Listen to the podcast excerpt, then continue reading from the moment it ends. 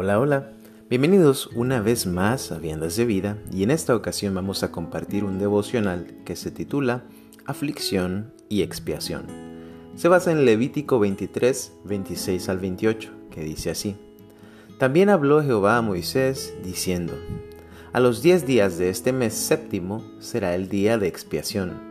Tendréis santa convocación y afligiréis vuestras almas, y ofreceréis ofrenda encendida a Jehová Ningún trabajo haréis en este día, porque es día de expiación, para reconciliaros delante de Jehová vuestro Dios. Una de las fiestas más solemnes para el pueblo de Israel era el día de la expiación, que es la celebración sobre la cual acabamos de leer en la porción del Levítico. Pero, ¿qué la hacía tan significativa? ¿Y por qué razón estaba asociada a la aflicción? Para empezar, la palabra expiación viene del hebreo kafar, que significa cubrir, limpiar, cancelar o apaciguar. Expiación venía siendo entonces ese acto de cubrir, limpiar o cancelar la deuda de pecado que los israelitas tenían delante de un Dios santo, santo, santo. Precisamente, como Dios es tres veces santo, es que su reacción justa ante el pecado es la ira o el enojo y lo único que podía apaciguar esa ira era la expiación. Por esto es que la celebración del día de la expiación estaba asociada con la aflicción del pueblo y el reposo absoluto, por ese reconocimiento de la condición de pecado que ellos tenían y la humillación ante la santidad de Dios, pidiéndole, mediante los sacrificios de animales, que esa sangre cubriera el precio de los pecados cometidos para así poder ser reconciliados con Él. En nuestro contexto actual, algunas cosas se mantienen iguales, pero otras han cambiado. Lo que se mantiene igual es que siempre pecamos delante de Dios. En una u otra manera quebrantamos sus mandamientos y eso nos hace culpables y merecedores de su ira. Lo que ha cambiado es que si queremos ser reconciliados con Dios, ya no tenemos que hacerlo precisamente en el contexto de una celebración como lo hacía el pueblo de Israel, ni tampoco tenemos que ofrecer sacrificios de animales como ofrenda de expiación.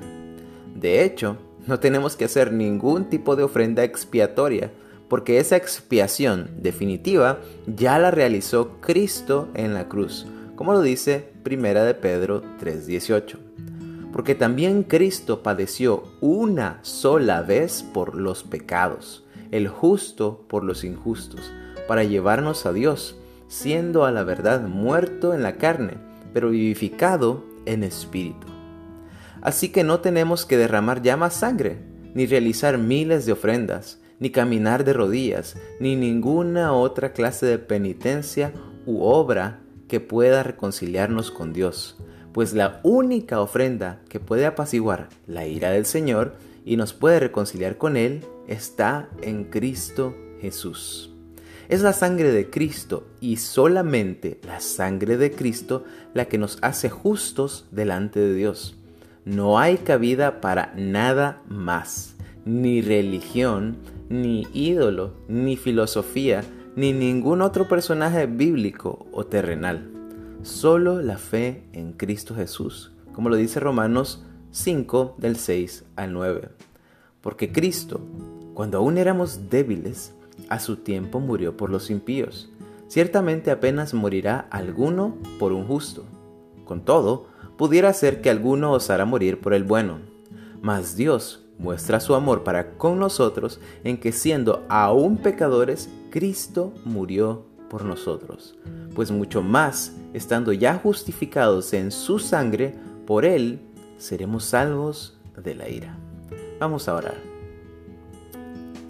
Señor y Dios eterno, toda la gloria y toda la honra sea a ti, Padre de la gloria, Padre de toda majestad, por este día más de vida que nos regalas, por esta oportunidad más que nos das para acercarnos a tu presencia, a tu palabra, Señor, y descubrir las riquezas, los tesoros, las maravillas, Señor, que tú nos hablas en ella. Gracias por recordarnos esta verdad, esta verdad, Señor, de que la expiación definitiva la expiación única, la única expiación que nos puede permitir estar delante de ti justificados está en Cristo Jesús.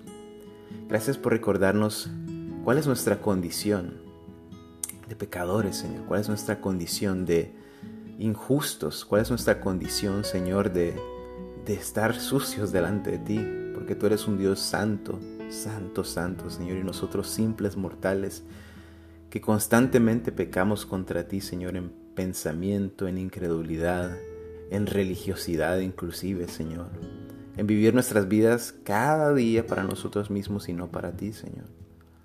Te rogamos que nos ayudes a poner toda nuestra confianza en ti, Señor, a poner todas nuestras prioridades en ti, a poner toda, absolutamente toda nuestra vida afirmada y fundada en la roca que es Cristo Jesús, Señor. Porque solo en Cristo es que podemos estar delante de ti. Solo a través de Cristo es que podemos ser reconciliados con ti, Señor.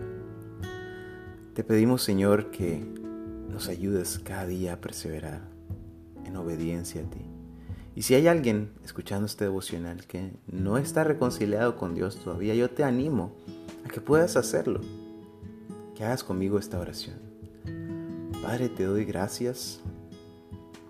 Dios, te doy gracias por esta palabra que me has dado. Te doy gracias porque has abierto mis ojos, has abierto todos mis sentidos a la verdad que está en tu palabra, Señor. Si hasta este momento había vivido la vida lejos de ti, ignorándote a ti, o viviendo para mí mismo, y solo sabía de ti en teoría, pero ahora te quiero conocer en verdad, no en teoría, Señor. Me arrepiento de mi pecado, me arrepiento de mi maldad y quiero pedirte que me recibas, que me puedas reconciliar contigo a través de Cristo Jesús. Reconozco a ese Señor y Salvador que es Cristo Jesús como el único de mi vida. Te rogamos, Señor, o te ruego, Señor, que me recibas, que me permita ser una nueva criatura. En el nombre de Jesús, amén. Que Dios te bendiga.